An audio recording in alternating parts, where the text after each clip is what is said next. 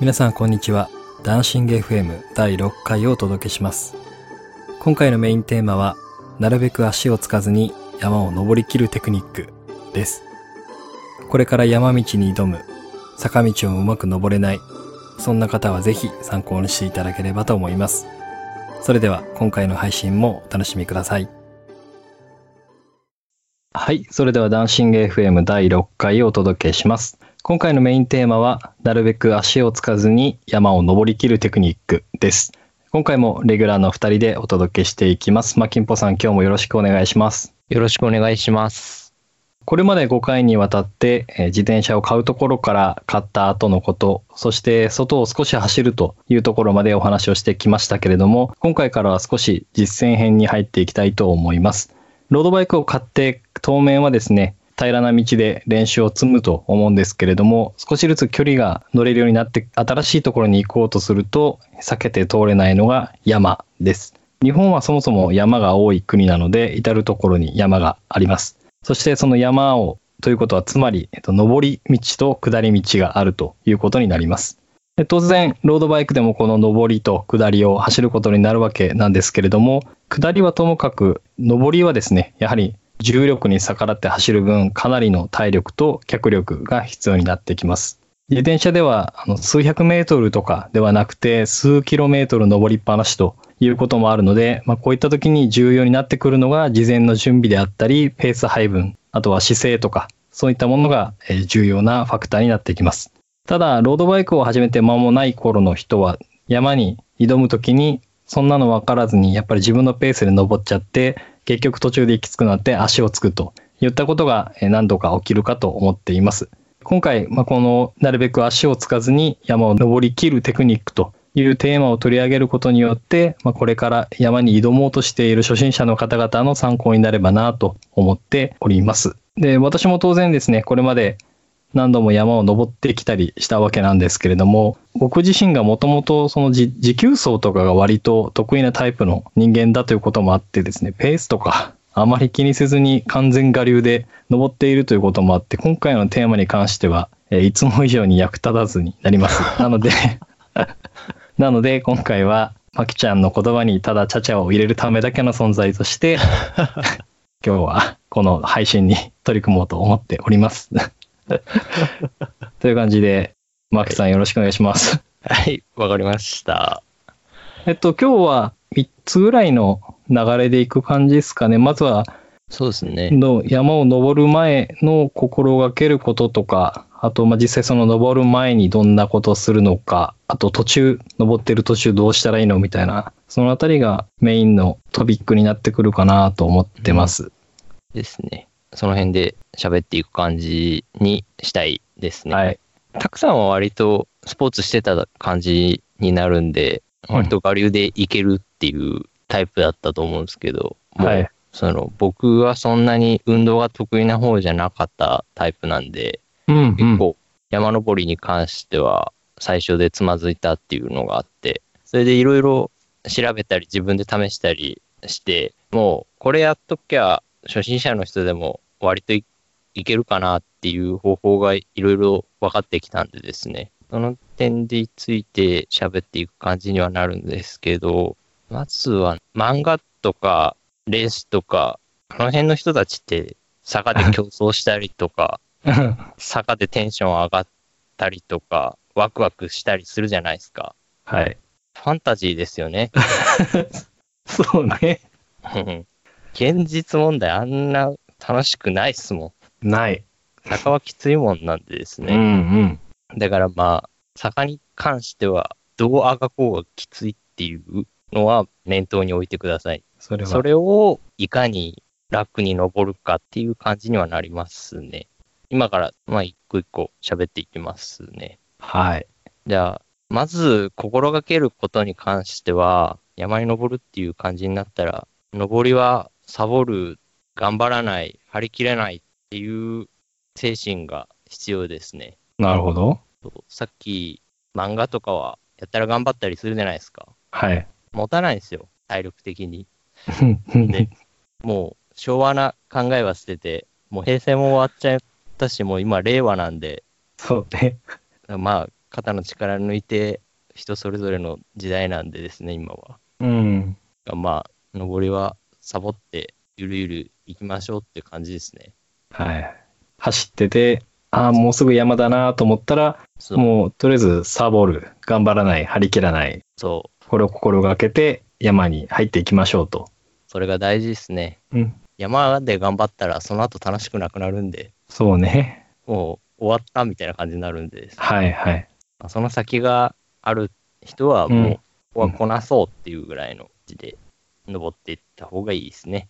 そうね。あくまで目的地は山を越えたその先にあるわけで、その山を登り切ることが目的。まあそういった場合もあるだろうけど、基本的にはね、うん。越えた先に目的地があるだろうから、そこで全部使い切ってしまうと、後々ね、大変になっちゃうんで。登りに関しては、ペース管理が一番になるんで、はい。だから、まあ、エネルギーマネジメントじゃないですけど、まあ、とにかくペース管理を最優先で考えてくはいだ。さいって感じですね。まず心がけることはうんですね。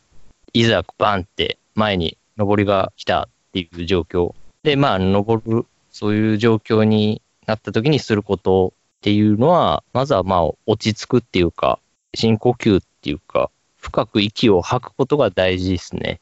おうもうなんかため息ぐらい、深いため息ぐらい。はい。ああ、山だ、みたいな。そうそうそう。後々これが効いてくるんですけど、うん。まあ、とにかく、は 絶望しとるね。ぁ、そう、はぁ、めんどくせえとか、うんうん。ああ、山だ、みたいな感じで、いいっす。そんぐらい深くため息か息を吐いた方がいいですね。はい。そして、次にやることは、一気にインナーローに入れることですね。はい。もうとにかく一番軽い状態にすることが大事です。まず最初に。初心者の人にありがちなんですけど、山が来て平地の勢いでグオーっていはいはいす。るじゃないですか。うん。もうアウターで行ってダンシングして力尽きてインナーに入れるみたいな。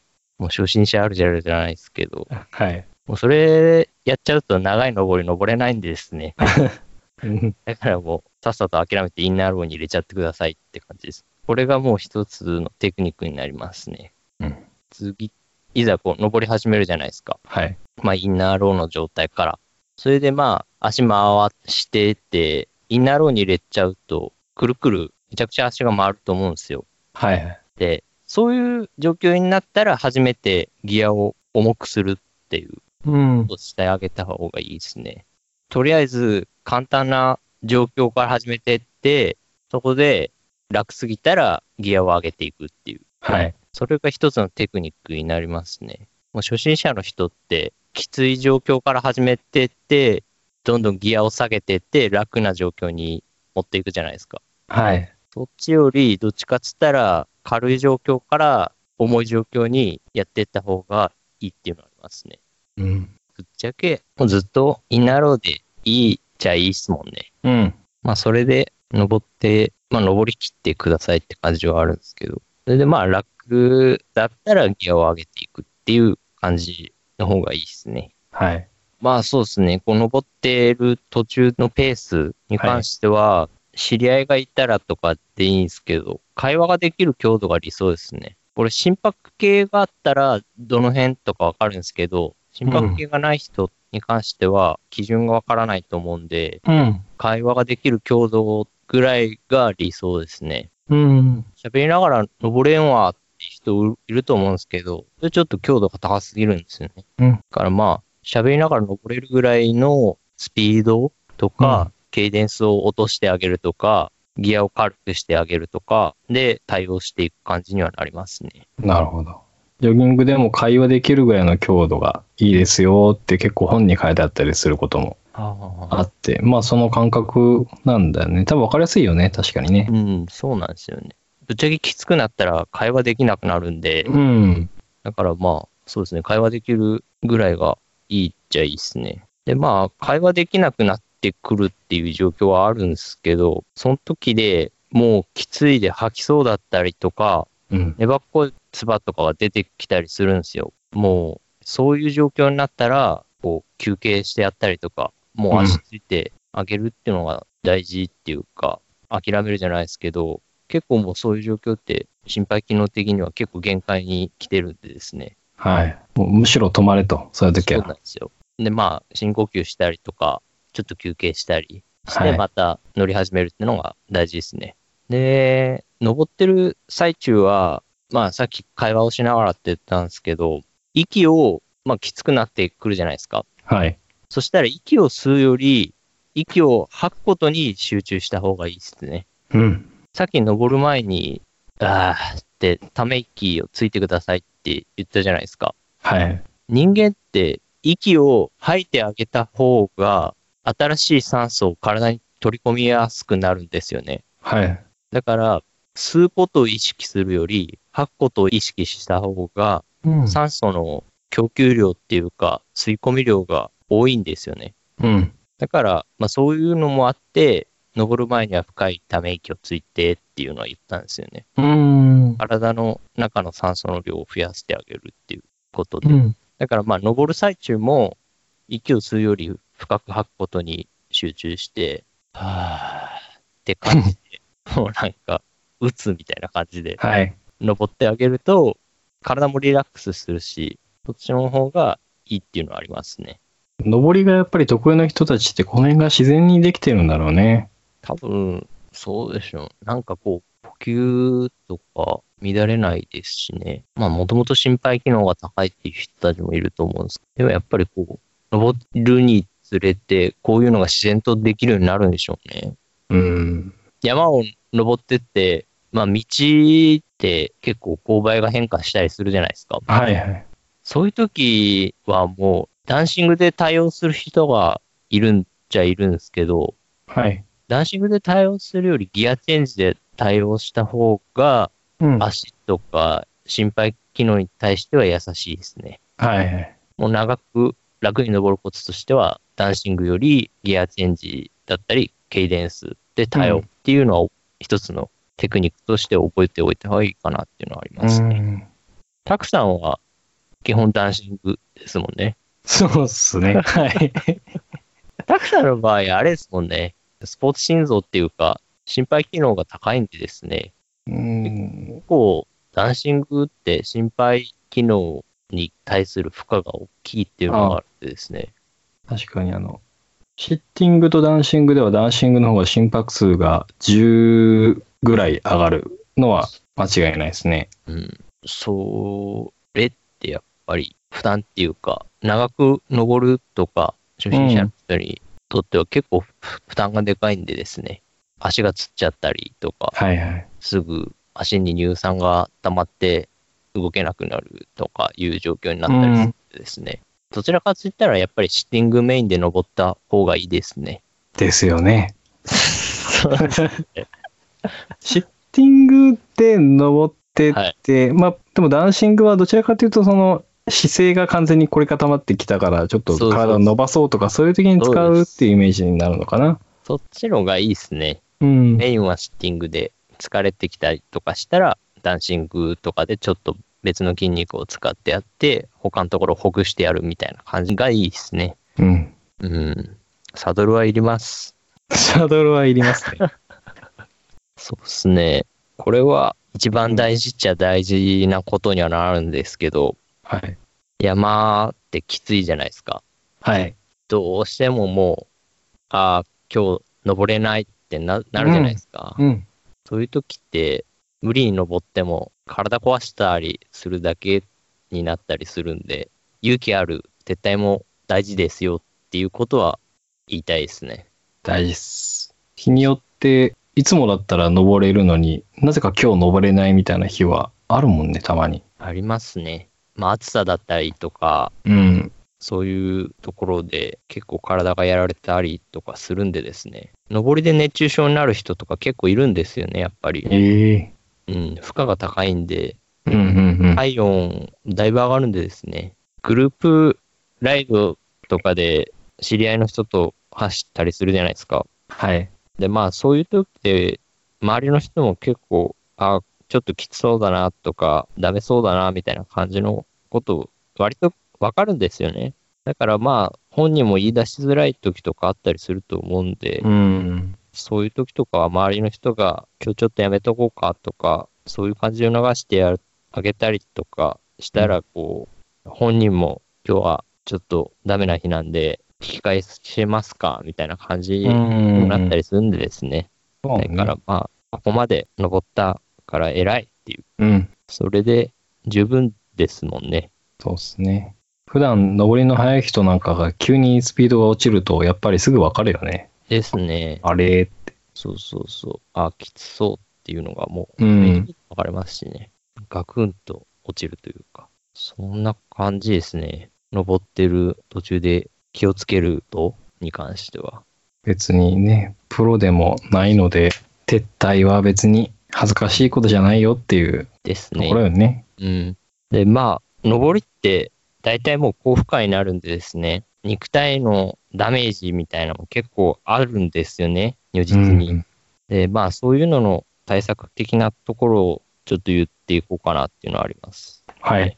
この前、ハンガーノックの話したじゃないですか。うん。この長い登りになるとですね、もうとにかくハンガーノックになりやすいんですよね。うん。その、高負荷になってくると、体の糖分を使うんですよ、よく。はい。低負荷だと脂肪分を使うっていうのがあるんですけど、うんその辺はダイエットの時でって感じになるんですけうんど、うん。で、まあ、流れ、上りを走るって、あらかじめ分かってたら、適宜補給したりとか、糖分多めの補給をあらかじめ食べておくとか、まあ、バナナとか、おにぎりとかですね。まあ、お餅とかでもいいんですけど、はい。腹持ちが良くて、消化、吸収が遅くて、糖分多めの補給を取っておくといい、ハンガーノック対策になるっていうのはありますね。あとは、痙攣ですね。うん足がつったりする。たくさんありますこういうの。足つったことがね、自転車始めて一回もないんだよね。タフ。タフね。 まあ、体質になるんですけどね、こうれ。ん、な気がするけどね。そうまあ足がつる人とか、つらない人とかっていうのはもう筋肉の質だったり、普段の食生活だったり、体質だったりするんでですね、うこれんばっかりはもうそれぞれっていうのがあるんですけど、なる人はなるんでですね、はい。僕も足つるタイプだったんで、ほうあれだったんですけど、足がつるときっていうのはまあ水分不足なんですよね、大体。うんあとはもう筋肉の負荷が大きすぎて、それが続いていくと、まあ、水分不足に陥るっていうか、これに関しては、脱水症状っていうか、熱中症の水分不足とは違う感じの水分不足になるんですよね。ほうほう。筋筋肉のエネルギーとしての水分がなくなるっていう感じになるんですけど、ちょっと複雑なんですけど、これに対しての対策は、まあ、ミネラル分を取るとか、まあ、スポーツドリンクとかですね、はい。もう適宜補給しながら走るっていう。この件に関しては、僕の場合だったりとか、まあ、身の回りの人が一発で解決できたっていう方法があるんですけど、はあ。芍薬肝臓糖っていう漢方があるんですよ。芍薬肝臓とそうそうそう、よ言えましたっ ていう。芍薬肝臓糖っていう漢方があるんですよね。はい。小ノートに貼っておきます。そうそれがとにかくおすすめなんですよ。本当に。普通にもう薬これ局に売ってたりするやつ売ってます、売ってます。ん。これがね、もう足つる人はみんな飲んでもらいたいですね。まあ、あの、お医者さんが足つるって言ったら処方してくれるお薬がこれになるんですよ。うん。だからまあ、その、なんていうんですかね、足つり対策用グッズみたいな、あったりするじゃないですか。こう、自はい転車用品みたいなところとか。もうあんなのより全然もう漢方がいいっす。うん。今日ロングライドになるとか、山の登り行くとか、そういう日はもう、これ、朝飲んだ方がいいんですよ。ライド前っていうか。足がつり始めたとか、つった後っていう時に飲んでも遅いんですよね。おー僕の場合、だいたいライド前は絶対飲むようにしてる感じ。全然、これ飲み始めてから足つったことないんですよ。ライド前に乗りは飲み始めてから。はい。そそれぐらい効くんですよね。だからもう、足つったりするので悩んでる人は、芍薬肝臓等をお試しあれって感じです。はい。はい。津村漢方の芍薬肝臓糖ですね。ですね。今、ウェブサイトを見ると、まあ、パッケージに筋肉が痙攣して痛む方にと、もう思いっきり書いてある足がつるとか。 68番って言われる。 あ、そう、68って書いてある。うんそうん。20個入りで、公式サイトを見る限りでは2400円なんで、結構やっぱいい値段するね、漢方。高いっすね。うち、めちゃくちゃありますよ。売ろうかな。 メルカリとかで。この話のあれうんうで、んうん。ちょっと考えよ面う。白い段ボール一箱ぐらいありますもんね。おすげえ。芍薬、肝臓と、少なくとも私は初めて聞いたので、もはしいうんこういった自分が足をつりやすい傾向にあるっていう方は、ぜひ本当にお試しいただいたのがいいかもしれないですね。まるっと解決します。んううんん。というところで、一旦上りについてはこんな感じですかね。はい。簡単に今お話しした話を整理すると、まず心がけることとして、えー上りはもうサボる、頑張らない、張り切らないの精神で臨みましょうというところ。で、登る前にもう山が見えたという吐息は、一気にもうインナーローに落として、登っている途中でもしインナーローがあまりに軽すぎるようであれば、少しずつギアを上げていきましょうと。で、登っている最中は息を吸うことよりも吐くことに集中していきましょう。で、一つの目安として会話ができるぐらいの強度で登るということが一番理想です。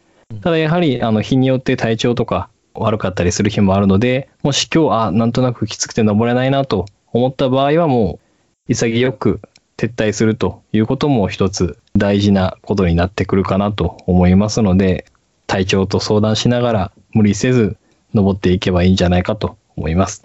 特に登りに関してはハンガーノックの危険性も非常に高くなるのでちゃんと補給を事前に取るようにしましょう。でもし足がつりやすいという方がいらっしゃれば津村漢方の芍薬肝臓と言えた言えました。はい。 をなんか使うといいらしいです。ごめんなさい。僕使ったことないので。これ、ほんとこれおすすめなんで、うんぜひぜひ。はい。はいまあ、そもそもとしてね、漫画とか、プロのロードレースとか見て、あの世界を念頭に入れて登るのはやめてください。あれはファンタジーなので。ありがとうございます。いいえ。で、まあそんな感じで登って、まあ山をじゃあ登り切りましたというと、当然ながら登った分ですね、下りが必ずあるわけで、下りも何も知らない人からすれば単純にコロコロ転がっていくから、なんか難しいこと特にないじゃんって思われがちなんですけど、やっぱり下りは下りで、当然何もしなくてもその分スピードが出ますし、あのカーブとかも非常にやっぱ山って多いので、うまく自転車をコントロールしていかないと大事故につながる可能性があるので、まあ下りのところについても今少しこれからお話をしていきたいと思っています。まあ、登れて、まずは登り切って疲れた体を少し癒して、一息ついて、で、じゃあ、降りますかねっていう時に、あのー自分が最初、下りをする時かな。どこで聞いたかのか、本で見たのか忘れたけど、ドロップハンドルの下半っていうところを掴んで、しっかりブレーキができる体勢で降りていった方がいいみたいな話を聞いたことがあって、はい。で結構それを中立に守ってたりするんだけど、はい。それってどこまでが 正解なのかがよくわかんない。どうなんすかね。指が届けばいいんすけど、うん。手ちっちゃい人とかって、はい。届かない人とか結構いると思うんで、うんうんうんあ。とまあ前傾が深くなるんでですね、割と怖いっちゃ怖い、確まあ、かスピに。ード出るようになっちゃうんでですね、前傾になるってことは風の抵抗がその分減って、より一層スピードが出やすくなるんだよね。そうなんですよね。あとコントロールしにくいっていうのもあったりうするーん。と思うんで、人によるんですけど、確かに。柔軟性とかで。だから、慣れてない時とかは、ブラケットポジションっていうんですかね。うんで、ブレーキかけてもいいと思いますけどね。ブラケットよりも下半の方がしっかりブレーキが握れてる、握る感じがするのはあるよね。ありますね。うん。僕はあれですもんね、どっちかっつったら、ドロップでずっと握る感じになりますもんね。うん。そっちの方がずっと慣れてるっていうのもあるんでですね。だからなんか、下半持って下るっていうのはあまりないですね。だからまあ、人それぞれになるんかな。ああ、まあそうっすあね。とはまあ手のサイズとか、柔軟性とか、とにかくブレーキしやすい体勢で下るのがいいですね。そうですね。人それぞれですね。うん。早め早めのブレーキ心がけて、下りはマイペースでうん。安全に下るのが一番ですもんね。ですね。それからテクニックが必要になってくるんかなっていうのはあります。はい。安全第一で下るのが奥義ですね。うん。究極的に言ってしまえとって感じですけど。はい。うん。これを聞いていただいてる方々が初心者クラスの方だとしたら、うんまずはす本当にスピードを確率に抑えて、ブレーキを早めにかけてっていうところですよね。まあ、登りと一緒でですね、疲れてきたら、まあ、握力とか使うと思うんでですね、でまあ、疲れてきたら、下りでも休憩した方がいいっていうのはあります。確かに。に。こうずっと同じ体勢で握ることになるんでですね、うん。筋痛めたりするんですよね、長い下りとかだとう。ん。女性とか特になる人が多いらしいんですけど、握力なくて手がちっちゃいじゃないですか。はい。あと、まあ、下りの勾配がきつい時とかって、結構ずっとブレーキしてることになるんでですね。そうね。だから、まあ、そういう時とかは、ああ、きついなって持ってきたら、もう、後ろの様子とか、車の様子とか見ながうんら、途中で止まってもいいですし、一緒に下ってる人とかがいたら、まあ、一声かけて、どうしてもこう心配になっちゃうんでですね、そうですね。下りでなこけたかなとか、なんかあったかなうと思んって、うん、上りと一緒ですね。下りもマイペースが一番ですね。はい。何もしなくても40キロとか平気で超えるもんね、うん下り。スピードに慣れてない状況だと怖いですもんね。うん。で、いろいろこう、車優先で作ってあるんで、は道い。自体が、キャットアイがあったりとか、道に減速用のデコボコあるじゃないですか。はい。ドゥッドゥッドゥッドゥッドゥッってあらうんうんうんうん。ああいうのがあったりして、そういうのに聞い取られて、ブレーキが遅くなったりするんですよ。うん。だからまあ、最初の方とかですね、特に、いつでも止まれるスピードで下っていくっていうのが大事です。うんうんですね。スピードを出すことに快感を覚えてる、覚えるようなうん人もやっぱり少なからずいるので、あんまりそういう人は参考にせずに。そうそうそうそう。はい。あくまで、まきちゃんも私もですけど、基本、まあ、ゆるぽたって言われる、ゆっくり安全に楽しく走るロードバイク乗りの考え方でいくと、下りはマイペースに下りましょうという感じですね。ですね。あと、そのブレーキの比率って下ってる時はい。前輪7割、後ろ3割みたいなことを聞いたことがあるんですけど、はい。び微妙なこう前7後ろ3ってあの よくわかんないっていうなんとなくこそううですね気持ち前強みにそうです、そうです、そうです。もうなんか、合間なら合間さんとか、そういう感じのやつじゃなくて、 前、前ちょっと強めでって感じのブレーキのかけ方がいいですね。前ブレーキは基本的にあれかな右のブレーキが前のブレーキなのかな人によるんかな左が前の人もいるっちゃいるんですけど、あそうなんだいます、います。へえこれなんか、初めて乗った自転車のうん設定が体に染みついて、それに、それを変えちゃうと、うん事故るじゃないですけど、感覚が変わるっていうか、なんかいろいろあるんですよ。その、ブレーキ、右前、左前説みたいなの。へえ一般的な完成車だとこっちとかっていうのも特にないってこと一般的な感染者は、日本の場合だと、右前にはなるんですけど、うん初めて乗った自転車が左前だったりすると、はいもう右利き、左利きじゃないですけど、すごい違和感が出るらしくて、左前にしてくれみたいなことを言われますもんね。え言うま人もきちゃんみたいに人から自転車を譲り受けたりしてる人なんかはそういうことも起きるんだよねいきなりの初めて乗ったロードバイクが左前ブレーキとかあの、ロードバイクじゃなくて、ママチャリのレベルですね。あおう そういうことそういうことです。ほんと初めて乗った自転車。はい、父ちゃんに手伝ってもらってじゃないですけど、うん後ろ持っててみたいな。そういうレベルの、子供の時にうん一番最初に乗った自転車のブレーキをそのまんまあれするっていう。へえ。プロのロードレースの世界でもそうらしいんですよ。うーん。日本は右利きの人が多いんで、右前みたいなイメージがあるんですけど、で、海外とかだと左前みたいなイメージがあったりするんですけど、そういうの関係なくて、一番最初に子供の時に乗った自転車のブレーキ次第っていう。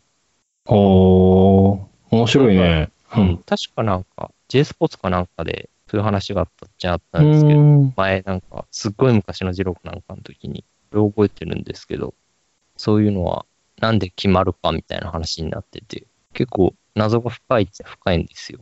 うん。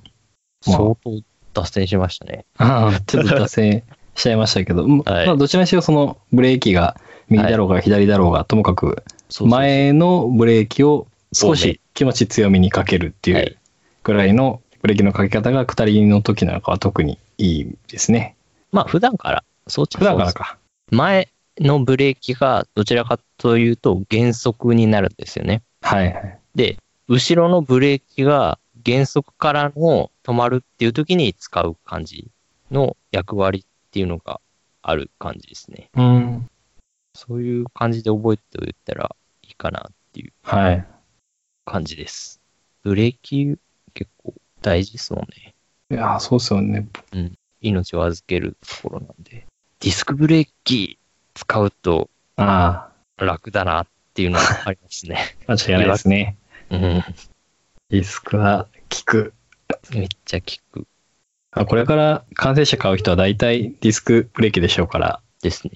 なんか僕たちが今言ってる話とか、えー、そうなんみたいなか 流されるかもしれないけど。検証炎とかなんないでしょうみたいな。いや、もう本当そ、最初からそっちの方がいいっすよ。うん。苦労はしないに限ります。そうですね。もう今は、令和なんうん。 こだわるね、そこ。いや、もう昭和の考えは捨てましょうってやつですよね。なんかやったら、昔自分たち苦労してたからうっん思。ているじゃないですか。はい。もうそういう時代じゃないんでですね。そうですね。ディスクブレーキ使えば、まあブレーキにそれだけあの集中しなくていいことになるので、他のまあ全体的にこうね、視野が広がる。る。特にあのスピード出てるときは視野が狭くなるがちなんで、ブレーキばっかりに集中しないっていう観点でもディスクブレーキはやっぱり有用かなと思いますね。ですね。はい。第6回はこんな感じですかね。ですね。